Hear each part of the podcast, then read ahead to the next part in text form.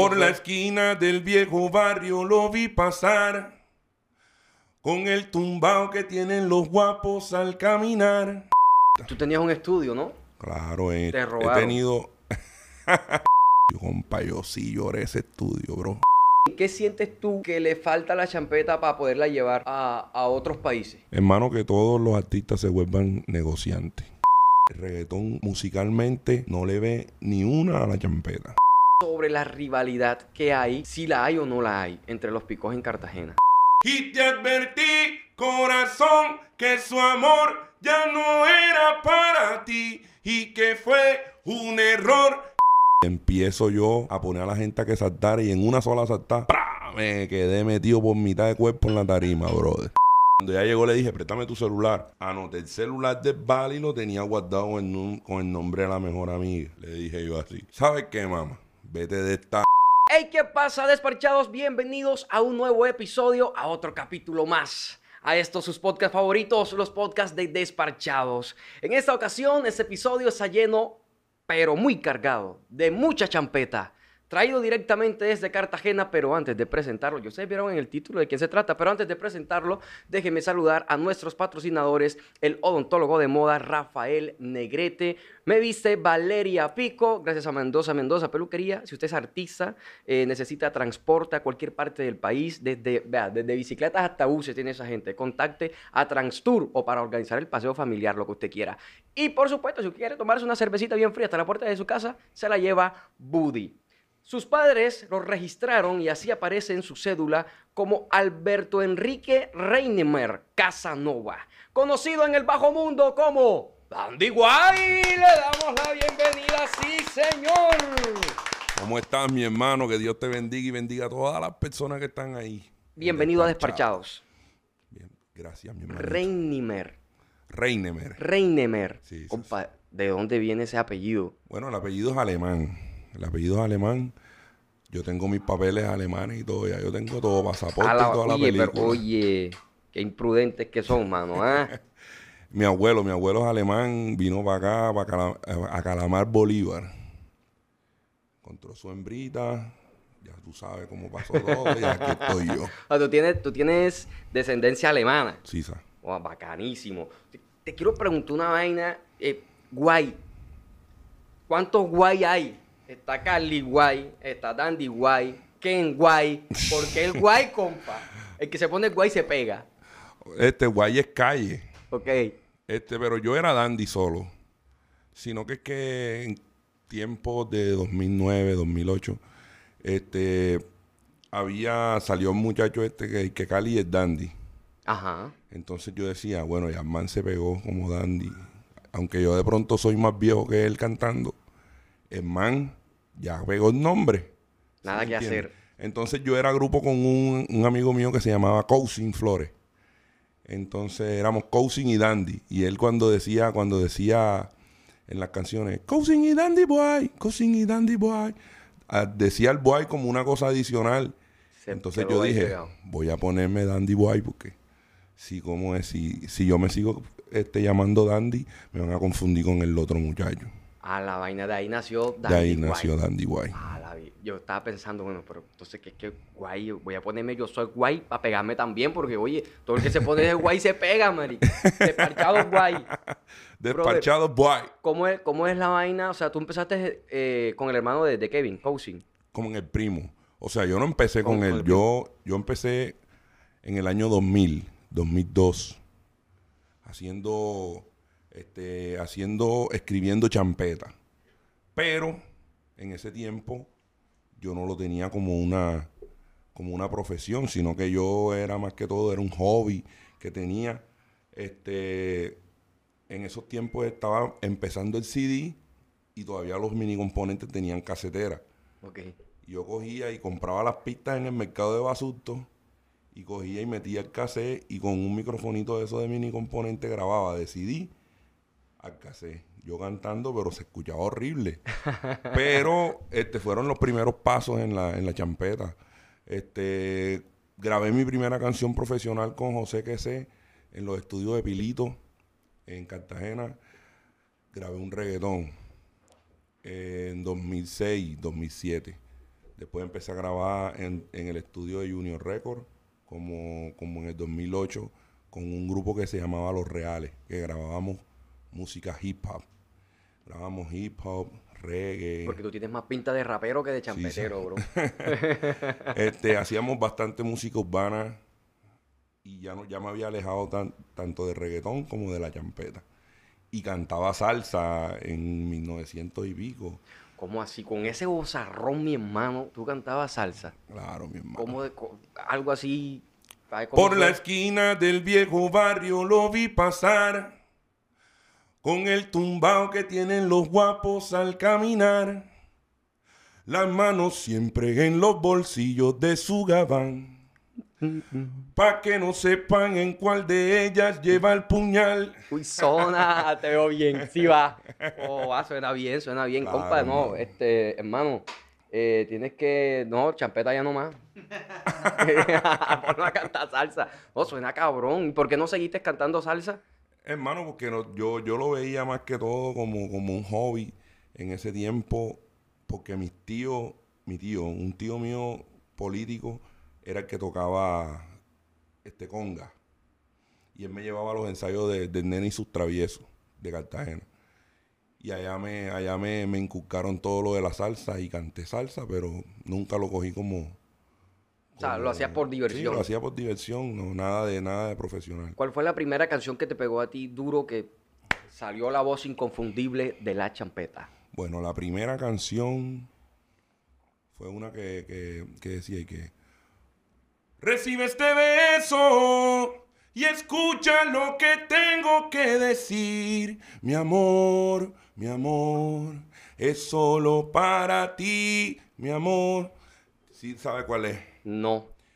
Me Oh, ponchaste. Ayer te soñé, hoy te conocí, mañana te querré, jamás te olvidaré. Fue la primera canción que se me pegó por acá, por estos lados, con el Imperio. Ay, yo esa no la... Me vas a perdonar y me vas a disculpar, pero me ponchaste. Esa no, no... La que, pero la más representativa, como que digo yo, que es la más representativa. La que se explotó. que explotó mi carrera fue esa mujer me tramó, viste Viste de de Gucci. Gucci. Ay, Ay. me tiene chiquiluki, ya no miro otra chica. Esa fue la que explotó Bueno, la sí. carrera. Ahora sí no me corchaste. Papi, ese fue el honrón, el batazo. Sí, sí. Y otra que, que, que decía que ya no te demores, que la vida se me va a acabar. Ya no viva. Esa fue antes de, de la chica Gucci, que también se explotó, pero la chica Gucci fue la que pegó el, el duro. zapatazo duro. Bro, ¿de dónde sacaste esa chica Gucci?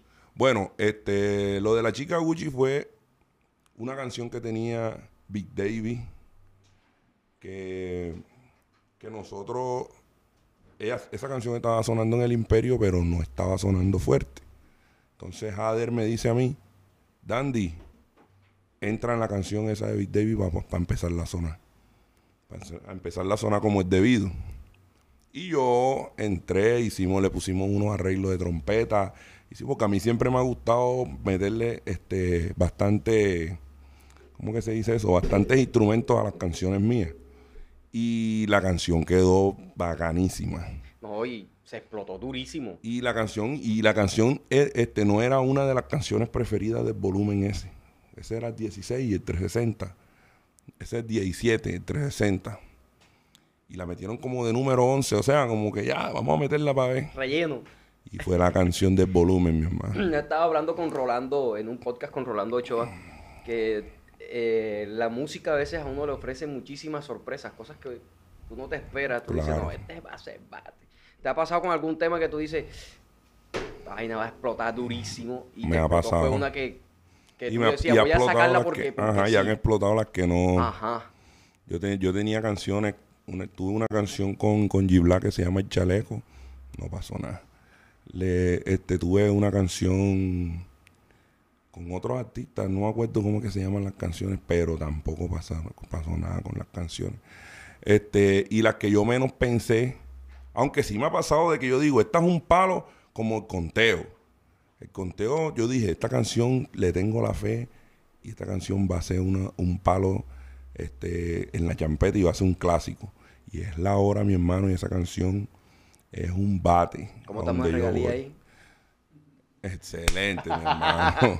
Bro, ¿por qué si empezaste eh, cantando salsa, aunque lo hacías por hobby? Estabas en un grupo de, de hip hop. ¿De dónde nace el amor por la champeta, bro? Pri- fue una de las primeras cosas que yo empecé a hacer, porque es que yo en, el- en los tiempos del 2002 andaba con un grupito de amigos en San Fernando de que ellos eran seguidores de Rey, yo era seguidor de Gemini Estéreo, de Chamba.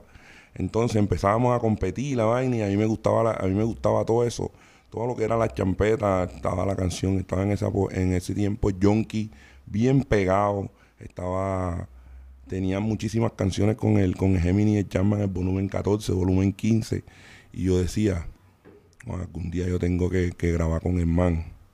Lastimosamente murió y ajá, esos son los designios de Dios, pero, pero sí he grabado con muchísimos artistas que yo he querido, que yo quería hacerlo en ese tiempo y hoy lo he hecho, como es DJ, como es Edwin el Maestro, y mi hermano, que mi hermano se fue hace como siete años para Estados Unidos y me ve cantando con esos, con, con, con esos artistas y me dice, no joder, hermano, tú enzorraste hasta que grabaste con esos manos. Así Pero, me dijo. pero, pero hiciste tus números, ¿no? Hici- o sea, Claro, pues, me eh, tocó, me tocó duro. Me tocó duro demostrar primero para después, este, para poder que ellos, cuando yo les tocara la puerta, dijeran, vamos a Vale la hacerlo". pena. Sí, es, es un común denominador en, en los artistas que están empezando, que de pronto empiezan a escribirle a, a los otros artistas que ya de pronto están consagrados o tienen temas pegados, a decirle, oye, quiero grabar contigo, quiero grabar contigo, pero tienen que entender que es un negocio, hay que hacer números, porque o sea, un artista que ya esté pegado, Claro. ¿para qué va a grabar contigo si tú no eres nadie? O sea, Claro, eh, un- lo digo en buena onda, nadie de que no has hecho una carrera Una todavía. persona que está, una persona que está pegado, tú le, tú le dices, este, vamos a grabar, y él va a decir, bueno, este man para mí no es negocio. Yo soy negocio para él. Entonces, esperan que tú tengas números para poder, para poder decir, bueno, este man puede ser buen negocio, hacer algo con él. Vamos a disparar. Total. Como me pasó con el DJ, en el- yo tengo una canción con el DJ reciente en el Imperio y le está yendo muy bien. En el nombre de Dios puede llegar a ser un éxito. Tú también deseas en el Fruity. Claro. Eres productor. Bueno, yo, yo hago la, lo, lo principal. O sea, hago la- las notas y... Lo y- básico. Y, con eso compones. y con eso compongo y ya yo le mando a Fredito de Produce, GD Music, que hagan las pistas. Tú tenías un estudio, ¿no? Claro, he, Te he tenido...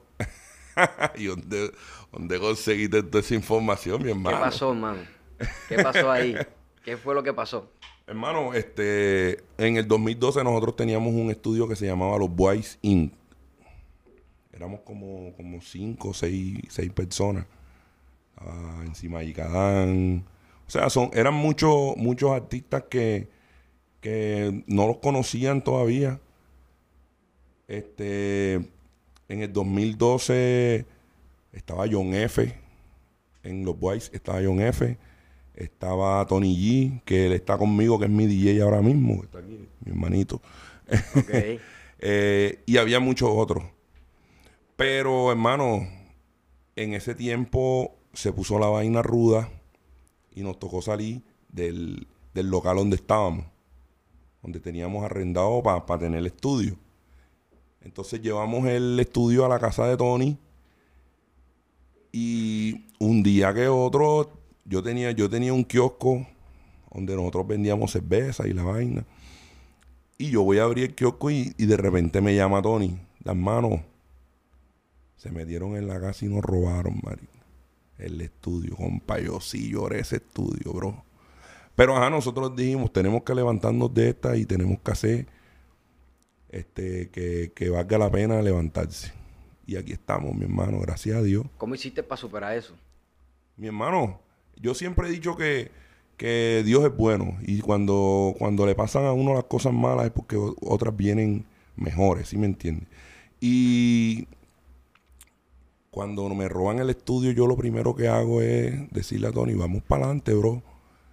Empezamos a juntar billetes y otra vez empezamos a armar el estudio, pero ya en- este, empezamos de nuevo en la casa de Alfredito de Producer, que ahora mismo es mi productor y fuimos, fuimos poco a poco, de como del 2013, 2014 hasta como el 2015, que fue que volvimos a, a tener otra vez el estudio armado. Eh, en el proceso de cuando uno va construyendo eh, carreras, en- independientemente en lo que sea, en la música, en, en cualquier ámbito laboral. y va uno ah, creciendo y adquiriendo cosas. Aunque la gente diga que no, sí hay cambios. Eh, Claro. Uno cambia, uno cambia. De pronto la esencia sí se mantiene, pero cambian ciertas cosas. ¿Qué ha cambiado en ti eh, desde tus inicios en el do- en 2010 eh, hasta ahora al Dandy Way que está aquí sentado hablando conmigo? Pues lo único que ha cambiado es madurez y el barrio donde, donde, vi- donde vivía. he, obtenido más madurez y, y- ya yo cambié de, de- de donde estaba. Ya, ya me independicé, tengo mi hijo, tengo mi familia. Y, y pues, más que todo es eso, la, la, la madurez.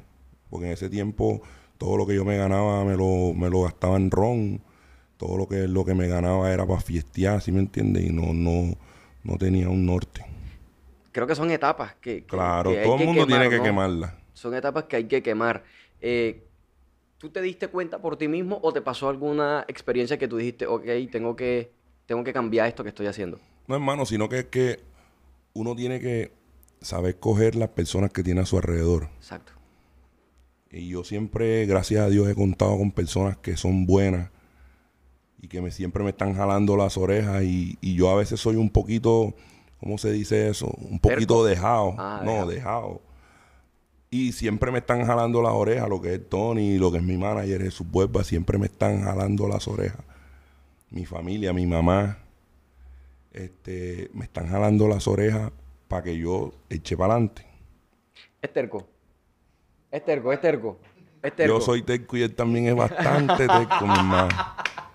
Bastante, es una varita, pero ya no te voy a decir que... Sí, de sí, que- sí, sí. No, bro, eh, la importancia de estar, la importancia de, la importancia de estar bien rodeado en los, e- en los equipos de trabajo es fundamental porque, digamos, que te evitan o, o- o son las personas que te están advirtiendo de que, hey, por ahí no es.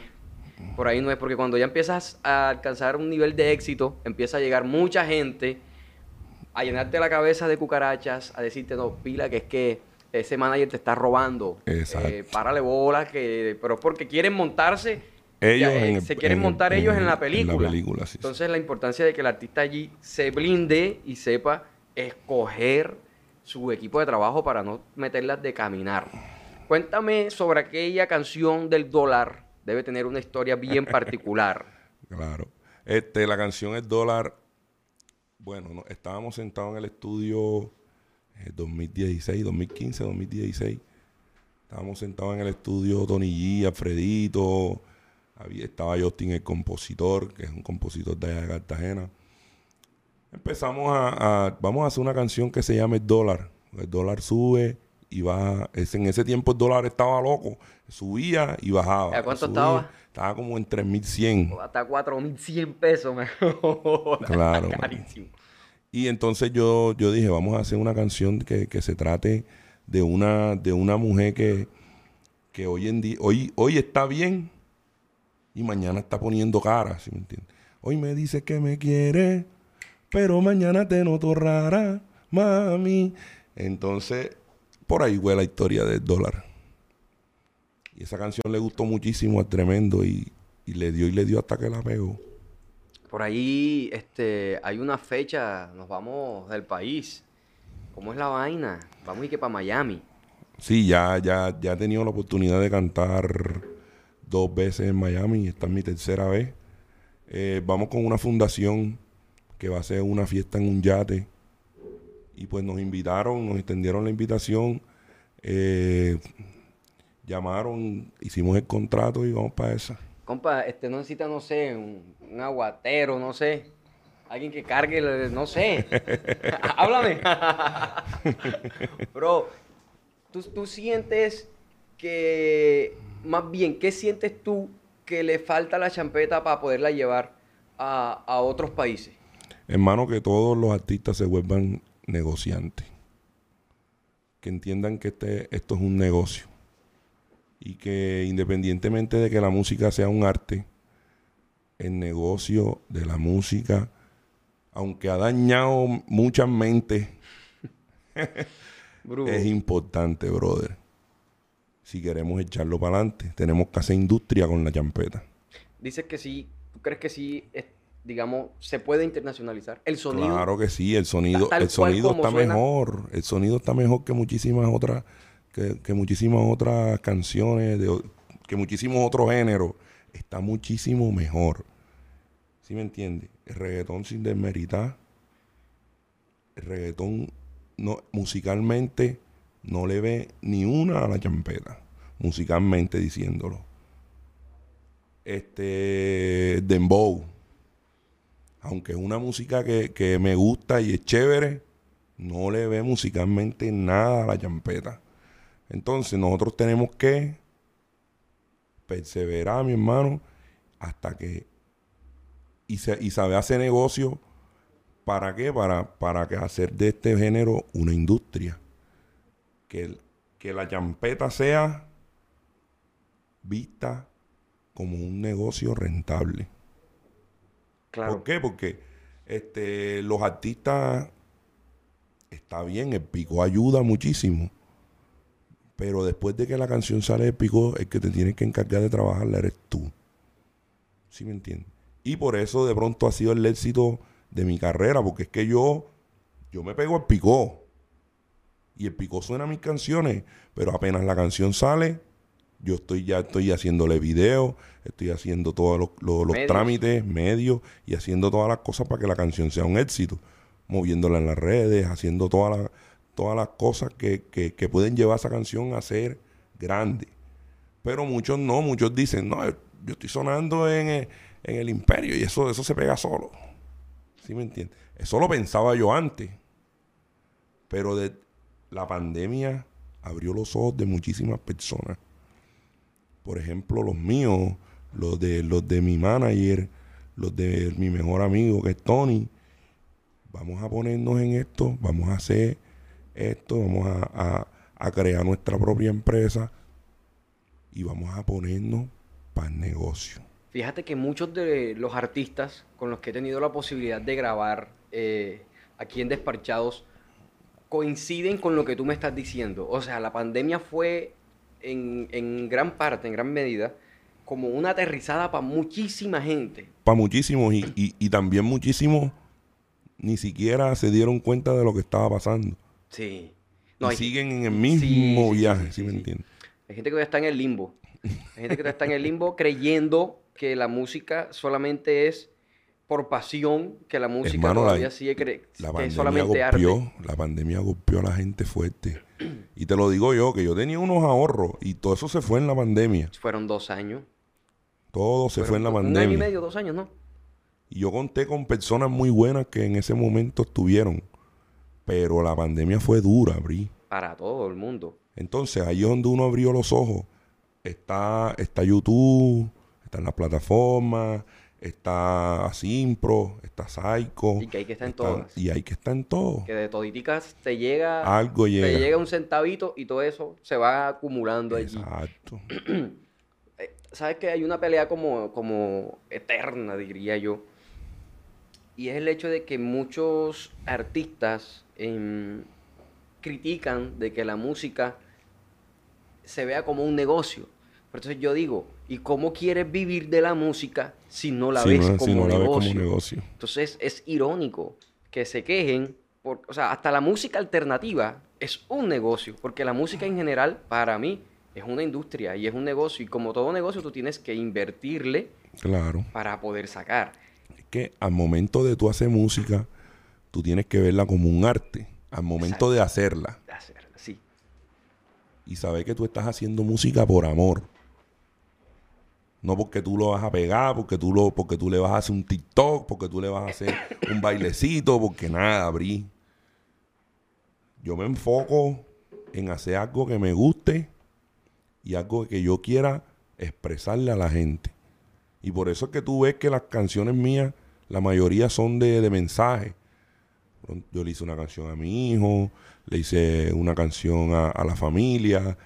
En ese momento de la pandemia, que uno no sabía ni que, que- iba a haber pandemia, esa canción se volvió un éxito, que fue el conteo, que habla de la familia. Y esa canción en la, en la pandemia cogió una fuerza increíble. Y lo que fue el látigo, se fue la luz, muchísimas canciones que tú ves que no dicen de pronto una mala palabra, no dicen este nada malo sobre las mujeres. O sea, son canciones que se dejan escuchar y que la puede escuchar cualquier persona, niño, sea lo que sea. ¿Has tenido frustraciones dentro de tu carrera? O sea, digamos como que momentos en los que te has cerrado, bloqueado, que, que has sentido que no estabas logrando nada. O sea, que estabas como que de pronto te has sentido estancado en algún momento de tu carrera. Bueno, güey, eso fue como en, como en 2013. Yo decía que fue cuando llegó la champeta otra vez a la vida mía. Porque estábamos haciendo dancehall, estábamos haciendo reggaetón, estábamos haciendo otras canciones, pero no hacíamos champeta. Y en ese momento yo me sentía frustrado porque estábamos sonando, sí, pero estábamos sonando en Cartagena nada más. Entonces yo decía, ven acá, ¿y qué está pasando, vale? Vamos a buscar otra vaina. Y fue en el momento en el que en el que yo coincidí con Sider en el Pasapasa y hablé con él porque él es hermano de Hader y él estaba grabando el tremendo. Y yo le digo, muéstrale esta canción a Hader, a tu hermano, para ver si le gusta. Y empezamos a trabajar. Además, le gustó la primera canción que le mostré, le gustó enseguida. Y empezamos a trabajar y hasta el día de hoy, mi hermano. Hader es mi hermano. Ahí. Efectivo. Perdón. Eh, bueno, de hecho, Jader ya está matriculado y tiene que pasar por aquí, ya se comprometió, así que abre el ojo. Eh, te iba a decir que hay muchos artistas, eh, tú tocaste el tema, pero me gustaría profundizarlo un poquito más, que le dejan toda la carga al picó. Hay dos preguntas que te quiero hacer. ¿Qué tan difícil es mm, llegar a que un picó te grabe una canción y sobre la rivalidad que hay, si la hay o no la hay, entre los picos en Cartagena. Bueno, la rivalidad siempre la ha habido. Y en el tema de que, de que si tú le puedes grabar una canción a un pico, tú siempre vas a tener la oportunidad de grabarle. Lo solo que tiene que ser buenísimo. ¿Sí me entiendes? ¿Por qué? Porque los artistas base que tiene el pico son buenos y están haciendo música buena. Tú lo que tienes que llegar con un producto bueno a competir con los que están ya. Eso es lo que tienes que hacer. Que es bien, que está cabrón. Es rudo, está rudo. Que está cabrón, sí, porque entre, ya entre los que ya están consagrados de por sí, digamos que hay una competencia sana en, que presenten el mayor palo, porque es que eh, sí, o sea, yo que veo acá, yo no me dedico a la champeta, pero veo los toros desde la valla, y sí siento que es un palancazo grande. El picó. El picó. Claro. Eh, pero lo que sí veo es que hay muchos artistas que quieren depender solamente del picó. Exacto. Y le quieren dejar todo el trabajo al picó. Muchos dicen, el picó es malo, el DJ es malo, el picó se está quedando con todas las regalías, el picó que no sé qué. Tú tienes que aprender el negocio de, la champeta y de, de la industria de la música. ¿Por qué? Porque yo también fui una de las personas que en su momento le daba las canciones a Pico, pero yo no sabía y no tenía nada de conocimiento de lo que era una registrada en Psycho, de lo que era una registrada en Asimpro, de las las plataformas pagaban y esto y lo otro, ¿sí me entiende? Y muchas y, de pronto este registraban esas cosas y uno no sabía, uno tenía la, la, la, la ignorancia y la inocencia de que la llampeta o la, o la música este, era, los, shows y, la, y YouTube. ¿Sí me entiende?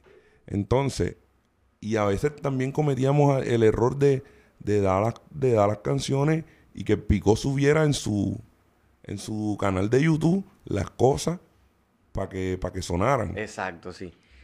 Pero era como que, como el canal tiene muchísimos suscriptores y, era como que... Era más ayuda y la película, ¿sí me entiendes? Eso era lo que pasaba. Pero después de que uno va adquiriendo este, experiencia, uno va adquiriendo conocimientos de la cosa, es cuando uno se da cuenta de que hay un mundo más allá. Total. De lo que tú de lo que tú sabías. Y que en ese mundo más allá hay unos dólares. Hay unos dólares y un billete grande. Gracias a Dios nosotros hicimos la empresa, Gracias a Dios nosotros somos un sello ya.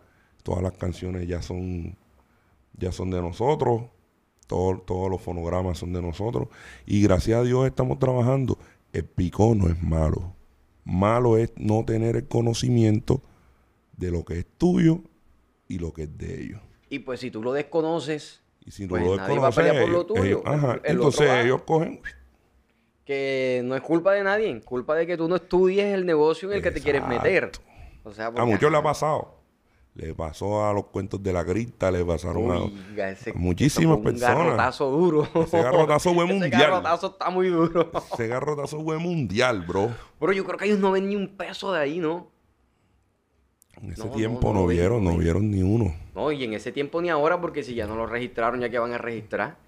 Exacto, todo eso es chombo, todo eso es chombo bolsillo. Imagínate tú. Bro, eh, también te quería. Bueno, yo tengo un montón de preguntas, pero bueno, eh, hoy, hoy coincidimos de una forma bien bacana porque hoy el hombre tiene show y, y bueno, eh, el artista con el que yo trabajo también tenemos También show en la para la misma parte. discoteca. Entonces estoy tratando de ser lo más, lo más breve posible porque estamos grabando antes del show. De pro, gracias por, por sacar el espacio. Sé que estás cansado, que vienes de la prueba A mí no les sonido. pare bola que estamos aquí. bacán. Estamos activos, ¿no? Y tenemos gasolina, que es lo más importante. ¿Algún cacharro que te haya pasado alguna vez en un viaje, en una tarima? Debes tener anécdota, porque ya tú vienes desde el 2000, Qué desde poco. mil- a los años 1600. Debes tener muchas. En el 2015, en el 2015, creo que 2016, estaba tocando en Calamar. Estaba tocando en Calamar y las y la y las tablas de la de la tarima estaban como sentidas. A mi hermano y empiezo yo a poner a la gente a que saltara y en una sola saltada ¡pra! me quedé metido por mitad de cuerpo en la tarima, brother. ¿Cómo va a ser? Bro, o y sea, eso que y eso que yo estoy gordo ahora. En ese tiempo yo no estaba tan tan tan pesado. y quedaste con los pies en el Quedé aire. y abajo la- así y la, gente- y la gente me, me guasaca, marico. Otro fue en, en- estábamos en Puerto Escondido. Puerto Escondido y nos tocó ir a las minas del Lalagrán. Estaba lloviendo durísimo. Mi hermano y se quedó una de las camionetas en las que íbamos. Metía en el barro. Le tocó bajarse a todo el grupo. Yo no me bajé. Pero le tocó bajarse a todos. A, a, a mi, me- a mi manager Jesús, a Tony, a todo el mundo le tocó bajarse. Ah, Y lleno de barro, compadre. De barro O sea, efectivo. todos los que están aquí se embarraron. Casi todos. eh, Ellos dos. Ah, los otros son pechichones, no se bajaron. No, no, no, en, en ese momento mi compadre no, No no trabajaba Ah, con bueno, te salvaste, Pri. Ya, pero qué embarrada, mi hermano. La iban- propia embarrada efectiva. Iban tarde. No, no, ya veníamos del Ah, show. de regreso. Ya de regreso. Joder, es que cuando fuimos, cuando fuimos no estaba lloviendo. Pero cuando ya terminamos el show empezó a llover. A mi hermano, esa vaina se puso horrible, marica. Horrible. Pero sí lograron sacar. ¿Qué hicieron, Sí, marica? No, no, se logró sacar el carro. Tocó jalarlo y, y, y, y, sacaron, y le sacaron este barro a, la, a las llantas para que pudiera arrancar. Oiga, ¿cómo va a ser? Pero esa- esas atolladas también nos han pasado a nosotros y es que, que encarte, marica. No, y esas anécdotas son bacanas. Eso es lo que, e- ese es el folclore, ¿no? Eso es lo que uno se lleva. Es cuando, cuando, cuando estamos en, en, en, eh, una vez se nos atolló el bus, porque la camioneta es más fácil, bro, pero un bus. Ah, mi hermano. Ah, cabrón. Cabrón. Entonces sale, sale uno de los músicos y que, joda, por eso es que mi mamá me decía, estudia, no seas músico. Así tenemos uno nosotros también que echar a dos. Mi mamá me decía que yo no cantara aquí, compa. Que, que no, que no tocara aquí, compa. que terminara la universidad, que dejara esta marica. Yo, ¿qué vine a hacer para acá? Así No, es. pero son vainas que a uno le pasa que, que a veces uno reflexiona ya, pero ya cuando estás, eh, cuando estás en tu viaje, la verdad es que todo se olvida. No, no, y eso, y eso, y eso son, son bacanos. Eso es lo que queda. Eso es lo que queda. Y en, en- en algún momento tú le dirás a tus hijos, a tus nietos, "Da, yo estuve en tal parte y se, se atolló la camioneta. Me fui en la mitad de una tarima. uh, me pasaron cualquier cantidad de Has cosas. llegado tarde. Bueno, Ve, el Eso otro es se otra. ríe, ve. Algo esa es pasó. otra. No, no, esa es otra. Nunca habíamos llegado tarde. No, ajá, suéltala pues. Ayer ¿Dónde estaban ayer? estábamos en San En Juan San de Juan de Urabá a las 4 de la tarde llegamos a San Juan de Urabá, llegamos temprano, tranquilo, relajado. Nos metimos en la piscina. Están tomando unos traguitos y la vaina. Nos fuimos a acostar a las 9 de la noche porque a la 1 teníamos que salir. Digo, a las 11 nos levantamos, nos ponemos a, a, ¿cómo es? a bañarnos, nos, nos organizamos y nos vamos. ¿El show era a qué hora? ¿Por qué? Porque yo, yo siempre he sido responsable de que siempre llegamos temprano y, y montamos y tranquilos, ¿sí me entiende? Nada de correndilla. Mi hermano, la una y media de la mañana y teníamos que, que salir a la una. Y empiezan a tocarnos la puerta porque había puerta sobre puerta. Y toca duro, marico. Duro. Que se quedaron dormidos. Nos quedamos dormidos todos, brother. ¿Cómo? Todos. Pero el otro se ríe, bebé. El otro se ríe, bebé. Todos nos quedamos dormidos, bro. Ella la- y nos tocó, nos tocó bañarnos Rapidito. ah, de rapidez, mi el bro. baño del caballo. Ey, en, en, en, en 10 minutos ya estábamos montados en el carro todos. Sí. ¿Cómo usted no se bañó? No, no, yo sí me bañé, pero un baño de patacón. Oh, guau, guau. Ya, el de policía, cuando hay no- emergencia. ¿Quién los va a buscar? No, a nosotros nos habían ido a buscar y el vale estaba ahí esperándonos, man. ¿Qué, eh, qué les dijeron, man? No, no, pero gracias a Dios no nos dijeron nada porque porque había un vallenato montado. Joder, los Y salvó tú sabes que ellos se, ellos se entienden un poquitillo. Ellos. Claro, nos entendemos. No, no, porque es que eso, esos costumbres en el vallenato se entienden sí, un, bro- sí, sí. Un, un poco. Oiga, nada más en... No voy a decir nada. Él sabe, él sabe cómo es la película. Y cuando están emocionados, engasolinados. Oiga, no. El- eh, tuvimos un evento antes de ayer y se subió el churo. Nosotros íbamos después de, de- después de churo. No, mentira, íbamos después de Yader. Estaba, estaba el churo, el día de Yader, después nosotros. Yader se fue. se subió el churo y no se bajó más. se No, bajó. es que se emociona. La, Se la- emo- sí, sí, no, y la parranda estaba buena. Oye, y, y- y tienen una facilidad de cantar dos horas y media así, ya, tranquilo. Ey, pero yo te Y digo... se van y se van a tirar otro show en otro lado y tranquilo. Bro, yo no sé qué tienen en la garganta. A lo bien, no sé qué tienen. Tú sabes que los shows urbanos, 45 minutos. Una hora. Sale. fuera. Cuando mucho, una hora. Si el show es bueno, entretenido y tienes muchos éxitos, te puedes tirar una hora. Una hora. Bro, pero la gente se aguanta, claro. Si, si, el- si es un buen artista, si es un buen cantante, la gente se aguanta dos horas, tres horas y dele. Y dele. Y esos manes, compa, y esos manes tienen batería. Te- y yo lo que me pregunto es, el acordeonero. man. El acordeonero. No, y en su momento, en su momento, en el 2015, 2016, yo, yo, yo estaba esperando para cantar, estaba cantando Niño de Rafael de Jesús. Y ese ese era emociona efectivo. Dos horas y media, y nosotros esperando Dos veces, Se me va a ahogar mi compadre eso, eh. dos veces no, nos pasó. Pero bacano, porque es que uno, uno atrás se goza, se goza la vaina. No, pero cuando yo no está mamado, que uno quiere tocar. Uno quiere se- tocar rapidito, ajá, man. pero- pero- Uno pero- desde acá arriba los ve así como que, bueno, no te vas a bajar. Pero, pero, pero sabroso porque ellos, ellos tocan bacano y no, cantan sí, mientras, bacano. mientras no haya afán, que no tengas otro compromiso. Todo está bien. Uno sí, uno espera. Uno espera y no pasa nada. Bacano, melo. Eh, pregunta técnica, compadre, ¿qué me le está pasando? Lo veo como apurado. ¿Quiere un traguito? Sí. Ah, bueno, entonces no, vamos a seguir un trago. Tome, pues, tome por acá, detrás de cámara, porque esto no paga publicidad. Así que no va a salir. Échese, échese, échese. Ve, aquí, aquí hay un vasito, ve. Oiga. Brother, ¿alguna vez piensas dejar de cantar champeta e incursionar en otro género? Deja de cantar champeta nunca. Ya, Yo soy Champetero. artista de champeta. Pero sí canto cualquier, cualquier ritmo. joda, me sorprendió. Ay, otra- tírate otra salsita ahí, man, que vamos. Tómate un traguito, tírate. Sí, ¿Sabes? va. Este, da no sé cuál cantaba. vale. Era que te cantabas por allá en tus tiempos. Eh, bueno, yo hice, yo hice, yo hice una. Yo hice una que, que también es una champeta. Sé que esto es doloroso. El amor se fue, se marchó por la ventana. Y no sé por qué, no era la misma tu mirada.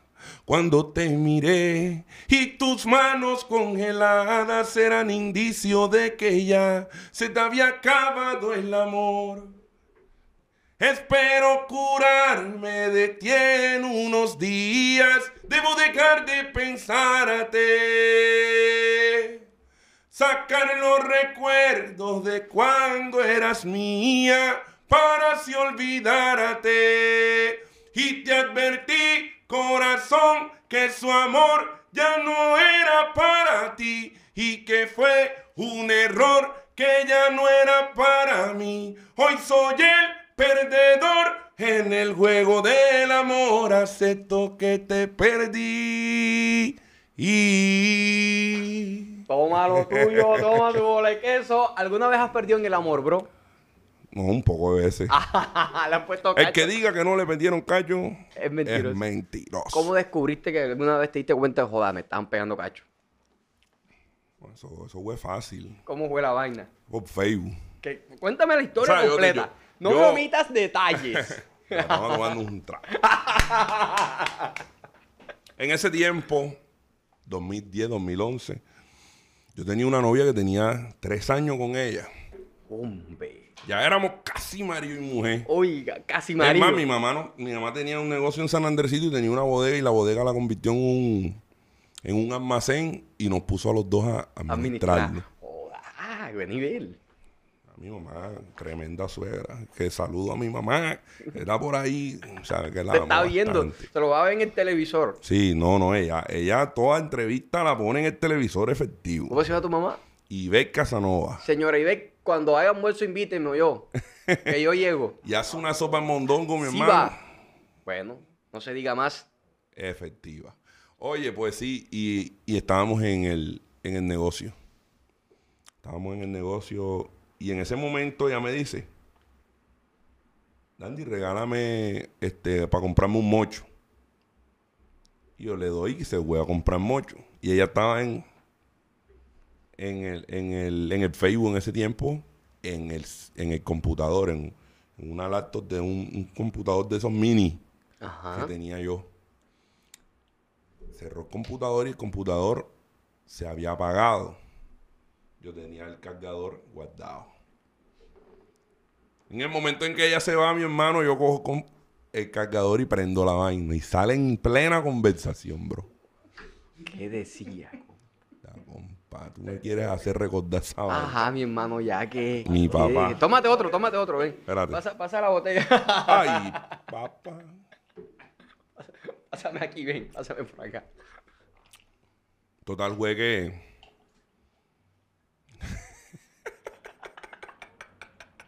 Total, fue que pillé la película, bro. No, pero ¿qué decía? ¿Qué decía? ¿Qué decía? No, nada, coqueteándose con el pinto. Pero se fue, a- eh, sí fue a comprar el mocho. No, ella fue a comprar mocho. Ajá. Y yo, mientras tanto, veía la vaina. Cuando llegó, yo guardé, el, eh, el vale le dio el número a ella y yo lo guardé en el celular. El mío. Y cuando ella llegó, le dije, préstame tu celular. Anoté el celular del vale y lo tenía guardado en un- con el nombre de la mejor amiga. ¿Sabes qué, mamá? Le dije yo así. ¿Sabes qué, mamá? Vete de esta, ya tú sabes. Vaya, se te... ¿Y qué te dijo ella? Ay, pero ¿por qué? No, que porque nada, se puso a llorar y película y. Váyase, mamá, váyase. Que Ah. No copio bien. de nada. Eche para adelante. Uy, con la bendición con la mano izquierda. Ya. Herda, ya está ahí porque yo, yo por ese lado, yo sí no perdono, Bri. Y fueron varias pronto me veces. pueden hacer muchas otras cosas, pero una, una traición ahí. va- Duro, va- ¿no? Y que no, no quiero que suene machista, pero digamos que el- hay algo como que el orgullo de hombre, no sé, es como que más... La mujer es como más propensa, digo yo. No quiero que A suene... perdonar. Sí, me van a perdonar la expresión, no quiero ser machista ni nada de eso, sino es como que la mujer es como, digamos, suele perdonar un poco más ese- Exacto. esas cosas. Esas cosas. Al hombre le duele, creo que más. O sea, no, no es que estoy... el, ca- el callo, el callo de la, de la vaca de más, marico. Exacto, bro. Sí va. El callo del toro duele, pero el de de, la vaca el de la vaca arde. Mano, ¿qué sentiste tú cuando viste ese mensaje, compa? este, habían, en ese tiempo estaba, estaban, estaba el volumen del, del rey, que tenía el, de, el disquito de Sique. La soledad me mata, me hiere. Y había una canción de Kevin Flores que, que, que, decía que negra, negra, oh.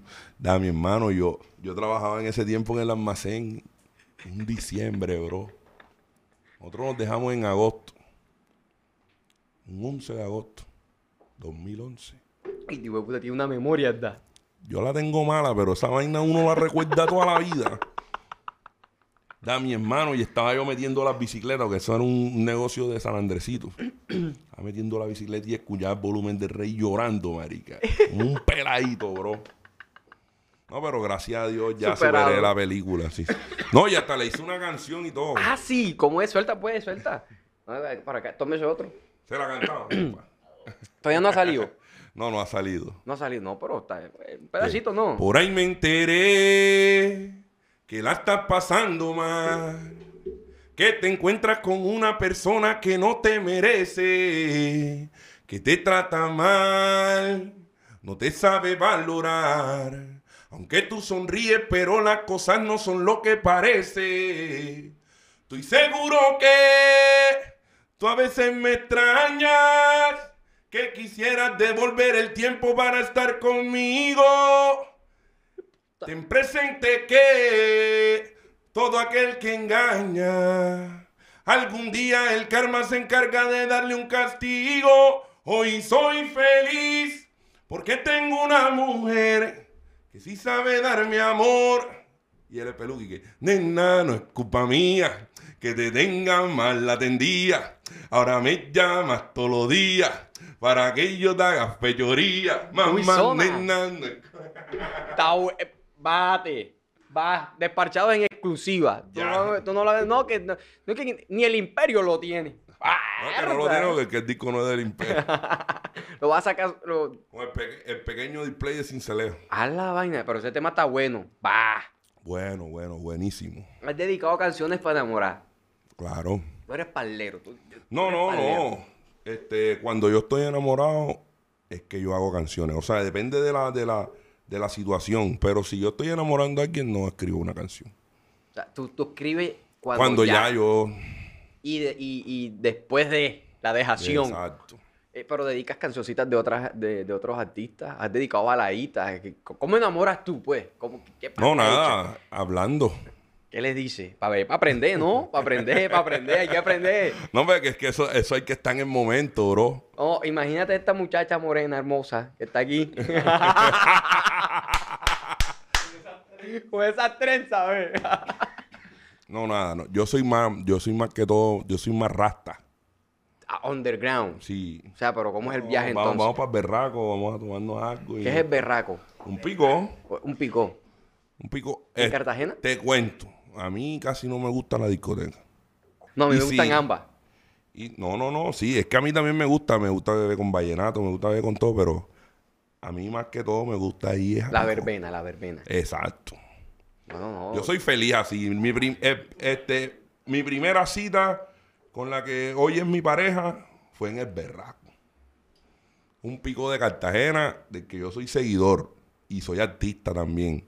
¿Por qué? Porque yo soy seguidor del Imperio y soy artista del Imperio, pero yo antes de, de cantarle al Imperio le cantaba al Berraco, que es otro pico de Cartagena que también es grandísimo, así como el Imperio, pero no tiene el reconocimiento que tiene el Imperio. ¿Qué vaina? ¿Y por qué? ¿Qué crees tú que pasa? de pronto, de pronto el apoyo, hermano. Ellos, ellos tienen que ir, a- en algún momento le llega su tiempo. Sí, es Pero de sí, esos manes tienen muchísima buena música. Mi primera cita fue el Berraco en Santa Rosa. Ya. Bro, bro, ¿cómo, cómo es, ¿cómo es Dandy en una primera cita? Tomando costeñitas, hablando. Y Parchao, bro. Sí, yo soy así, yo soy así, ¿verdad? Ey, Siempre. pero fí- fíjate, el man... Original, es original. Exacto, exacto. No, nada de restaurante caro, nada, no. Ya vamos, ahora. Vamos para la verbena. Ya eso es ahora. Pero ya Vamos que- al restaurante. y Pero ya porque pero- ya... ya, ya ya, la cosa formalizada. Exacto. Pero, pero no, pero antes era así, a los rastas, como le dice uno.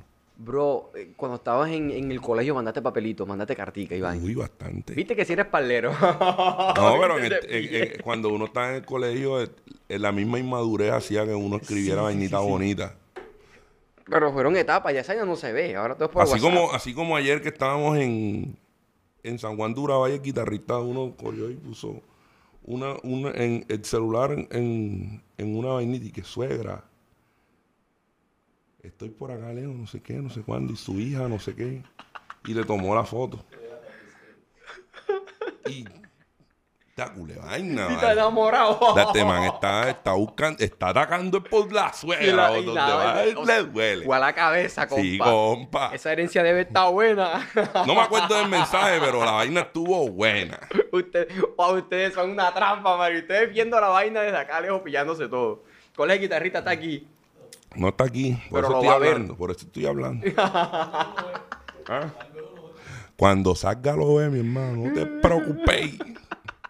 Eso lo ve y me va a decir de todo, pero ya está, ya está. El, el daño está hecho ya. Bro, pero, pero el, el man está apenas cayendo o ya el man ya No, yo coronó? no sé si ya no sé si coronó, pero yo creo que le estaba tirando el lance. Ah, pero el man, el man está claro. El man se está ganando a la suegra Sí. primero. Y como se la, cuando uno se gana a la suegra, se gana a la mujer. ¿Tú crees? Sí. ¿Qué Claro? Si uno le gusta la a la pinta. Eh, Porque si uno, uno, uno tira la cabeza y la pinta no le gusta, la pinta no gusta Sí, de sí, uno, Sí, sí, sí, sí. no hay Medellín que transforme la vaina. No hay arañita que muerda. No hay que arañita que muerda y te haga cambiar el sistema. Hermano, yo soy, yo, este, yo, ahora que estábamos con la gasolina, ya estás haciéndome hablar un poquito más. Y, y hablamos, hablamos bacano.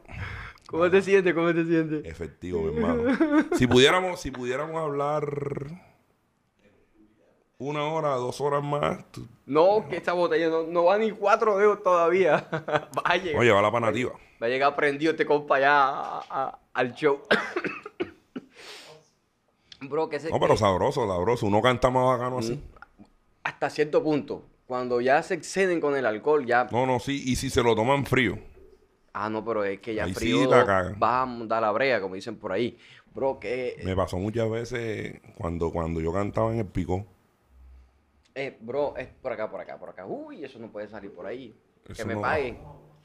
Por aquí abajo. Que te iba a- que ya tú, ya tú eres papá, ¿no? Sí, claro. ¿Qué se sintió eh, cuando te dieron la noticia que ibas a ser papá? Mi hermano, esa es la mejor experiencia del mundo. Y por mi hijo, yo me desvivo porque yo tuve de pronto una experiencia con mi papá. Que de pronto no es que no nos quisiera, pero nunca respondió con nosotros, si me entiendes. Y eso, yo prometí que eso nunca iba a pasar por mi lado. Independientemente de que si yo me dejo con la mamá, independientemente de lo que sea, mi hijo va a ser mi prioridad siempre. Como que no viva lo que a ti te tocó vivir. Exacto, que no viva lo que a mí me tocó vivir. Y aunque a mí no me faltó nada, a él tampoco le va a faltar nada. Y lo más importante que yo creo que además de que a uno le falten cosas materiales como sentir el respaldo de, del Exacto, papá, el eso es amor. más importante. ¿Sí me entiendes? Porque nosotros, nosotros trabajamos el fin de semana. Pero yo soy de los que cuando llego a la casa, lo primero que hago es cargar a mi hijo, tirarme en la cama con él a jugar. ¿En qué, ¿En qué te cambió la experiencia de ser papá? Madurez. Un poquito más de madurez. Aunque cuando uno está en los viajes, está en el viaje. ¿Tú crees? Los que, los, que, los que andan conmigo entienden el mensaje. Esos son los códigos, diríamos. Rimo. Eh, ¿Cómo te dieron la noticia? Hermano, este, yo estaba en Estados Unidos. Yo estaba en Miami. En ese momento estaba en Miami y, y estaba acostado y, y de repente ella me dijo, me siento mal. Voy a hacerme la prueba. Ya había sospecha. O sea, nosotros teníamos la sospecha, pero yo decía, no, no debe estar, no debe estar embarazada. Pero tal vez era porque tú no querías que estuviera embarazada. No, yo sí quería. Sí querías. Yo sí quería. Este, ya llevábamos como que tiempo este, buscando, la, buscando la manera. Y pasó. Pasó y, y- ella fue a hacerse la prueba y cuando, cuando me muestra positivo, mi hermano, yo quería coger primer avión y devolverme. ¿Por qué? Porque este, ella tenía, por decir, ella tenía 20 años en ese tiempo. Ella tenía 20 años y, y la primera experiencia de pronto, de pronto para ella fue difícil, yo no sé. Sí, querías, querías que... Y quería de pronto estar, ella, estar estar ahí, con yo ella. estar con ella también. Exacto.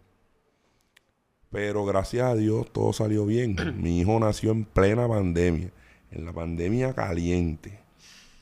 El complicado. 2020, 16 de junio del 2020. Imagino que tenías la cabeza... uf, que, Pues, no- que nadie se acercara. Yo, que nadie yo, yo de pronto, no, no, yo de pronto tenía la cabeza tranquila. Pero ella tenía la cabeza grandísima. Coger la alcohol, echar la alcohol, aquí, alcohol para allá, alcohol para imagínate, acá. y estaba eso, todo el mundo asustado, weón.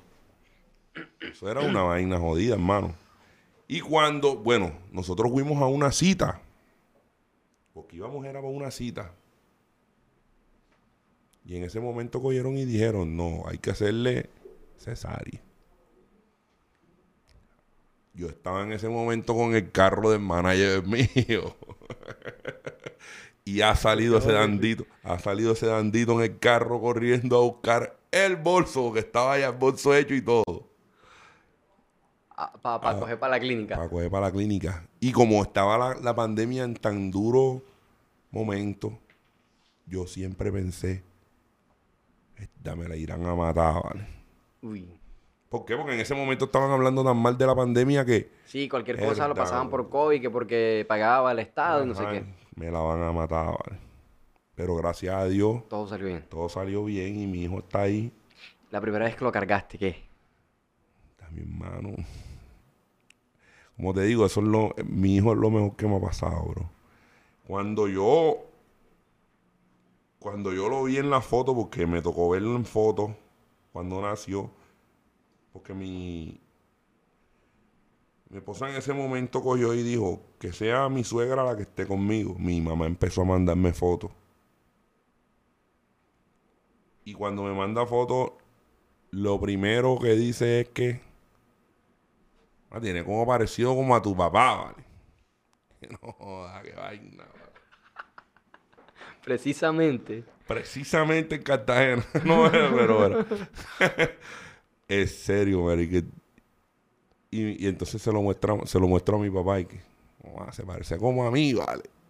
Y que culo orgullo ya. Parece al abuelo. El abuelo. Bro, y tú, tú perdonas, y tú te, más bien, perdonaste de pronto de corazón tú internamente sin siquiera ¿Al hablar con él, a tu papá. No, no, ya yo con mi viejo me, me, me, me hablo normal. Es más, última, este, hace como un mes estuve en un show mío, Melo. en San Antero. Él vive en Coveña.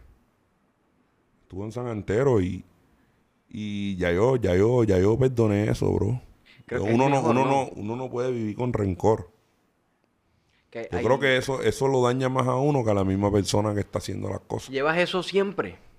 Y siempre esa- lo va a llevar. Sí, llevas esa carga allí y aunque, no te- aunque tú no te des cuenta, te está haciendo daño, ¿no? Exacto. O sea, creo que lo mejor es como si liberarlo, dejarlo hasta ahí y pasar la página. Bueno, y tú te diste la oportunidad de perdonarlo y acercarte, acercarte a él. No, y lo quiero bastante. Y, Sí. y si se presenta la, la oportunidad de pasar con él, tomamos los tragos y hacemos lo que sea, pero, pero siempre va a estar presente eso ahí de que yo no quiero ser como él fue con nosotros. Si tu hijo Mi hermano sí lleva resentimiento en Sí. el pecho efectivo. no se ha dado la oportunidad de perdonarlo, ¿cuántos hermanos tienes tú, bro? Por parte de papá, dos. Dos. Él y yo. Este, mi hermano está en Miami. Ah, el que está en Miami por Eh, parte de papá. ese Y por parte de mamá, Somos tres. ok, tienes cinco. Eso sí, como por parte de papá somos seis. Ah, la vaina. Sino que es que él, él es de los que tiene hijos, a, a rato deja y vuelve a tener hijos con otra persona. Ah, ¿qué le dirías a tu hermano? Que lo amo con mi alma. Y que de- tal vez no somos medios, pero lo que le duele a él me duele a mí. Y el que se meta con él ya sabe cómo es la película. Ya fue. Y el sí. que se meta conmigo ya sabe cómo es la película. Bro, si tu hijo ve este podcast cuando ya esté grande, cuando tenga por ahí 10, 15 años, 20 años y, está- y nos está viendo, ¿cómo se llama tu, tu baby? Aaron, Aaron. ¿Qué le dirías a Aaron? Llegó a esta parte del podcast, ¿qué le dices a Aaron? Aaron, lo que tú desees ser, lo puedes ser. Está cabrón. Bro, porque es muy feo no tener el respaldo de los Pero eso padres sí, Cuando uno quiere hacer algo. tiene que ser bachiller y saber ortografía. Porque no va a andar ahí diciendo opción con S.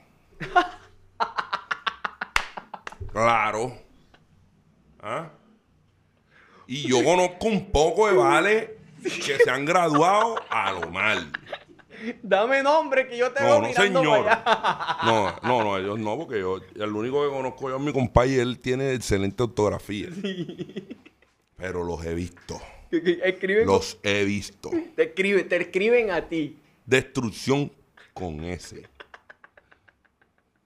Esa vaina es una- ¿Qué le dices tú cuando te llega un mensaje? Yo soy, eh, ojo, yo fui mal estudiante, pero nunca perdí español. ¿Cuál perdía siempre? Matemática. Ah, esa es- yo perdí matemática de, de, de sexto hasta once. No, nunca ganaste matemática como hiciste para graduarte, compa.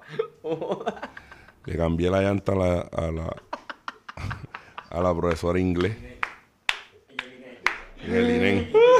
Y no me da pena porque yo, yo, yo, era, yo era mecánico y soy mecánico de profesión, ah, ¿tú eres mecánico?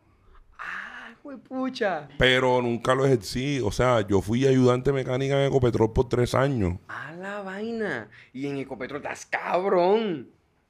O sea, tú. pero como contratista. Pero estabas. Pero estaba así. No, no, yo pude seguir. Sino que más me pasaron inconvenientes. No, mano, yo. lo puedo decir en este momento. Pasaron cositas. Pero lo que, te, lo que sí te digo es que, hermano, la gente tiene que estudiar. Sea la cual sea la profesión a la que se Sea dedica. cual sea la profesión en la que se te vaya a dedicar, tiene que estudiar y saber ejercer Ser humano antes que. y ser humano. ¿Por qué? Porque yo, yo, soy, yo soy mecánico. Pero ya yo no me acuerdo nada de eso. Ya usted se acuerda de las Yo canciones soy, que usted eh, hizo. yo soy, eh, ahora mismo yo soy eh, compositor, cantante y gracias a Dios reconocido en la costa, pero reconocido. Artista. De mecánico. Artista, reconocido en la costa. La voz Y mucha- inconfundible. Y, y en muchas partes del interior donde están los costeños. Y en muchas partes del mundo donde están los costeños. Yo, yo canto la vez pasada de esta que, que- que me, que me contrataron para allá, para Estados Unidos. Yo fui a una fiesta de Halloween y metí doscientas y pico de personas a veintipico de dólares. Lleno total. ¿Una colonia costeña o Costeño. costeños? Costeños y dominicanos y puertorriqueños. Melo. Y O sea, cantando las canciones mías champeta. efectivas. No, ¿por qué? Porque en ese momento lo- mi hermano y todos los amigos de mi hermano inculcaron a esos dominicanos y a Mm. esos puertorriqueños de que existía la voz inconfundible de la champeta. Y vamos a despedir este podcast cantando. Yo, mira, te lo juro, tenía un- tengo muchísimas más preguntas, pero, pero, ah, dime, háblame. Sí, sí, este, el tiempo ya estoy viendo que nos va cogiendo el tiempo, hay show, tenía muchísimas vainas más que preguntarte. Para una próxima vamos con un segundo episodio. Papi, aquí lo que hay cosas que contar. Eso va. Pero vamos a despedir mejor. este episodio, papi, con tu tema favorito que hayas grabado hasta ahora. Que ya la gente lo conozca. Vamos a despedirnos con música.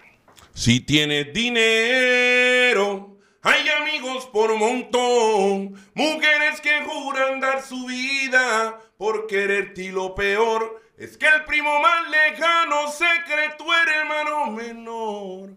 Y el loco del barrio al verte dice que eres el patrón. Y es que caras vemos, pero corazones no. Este mundo es una ruleta que da vueltas sin control. La plata se fuma como espuma y aquel que tenía quebró y si iba al hospital o a la cárcel.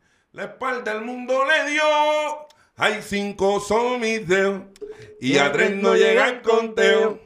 Usted no es amigo mío, así que dejemos troceo. Y cinco Son mis dedos y a tres no llega el conteo.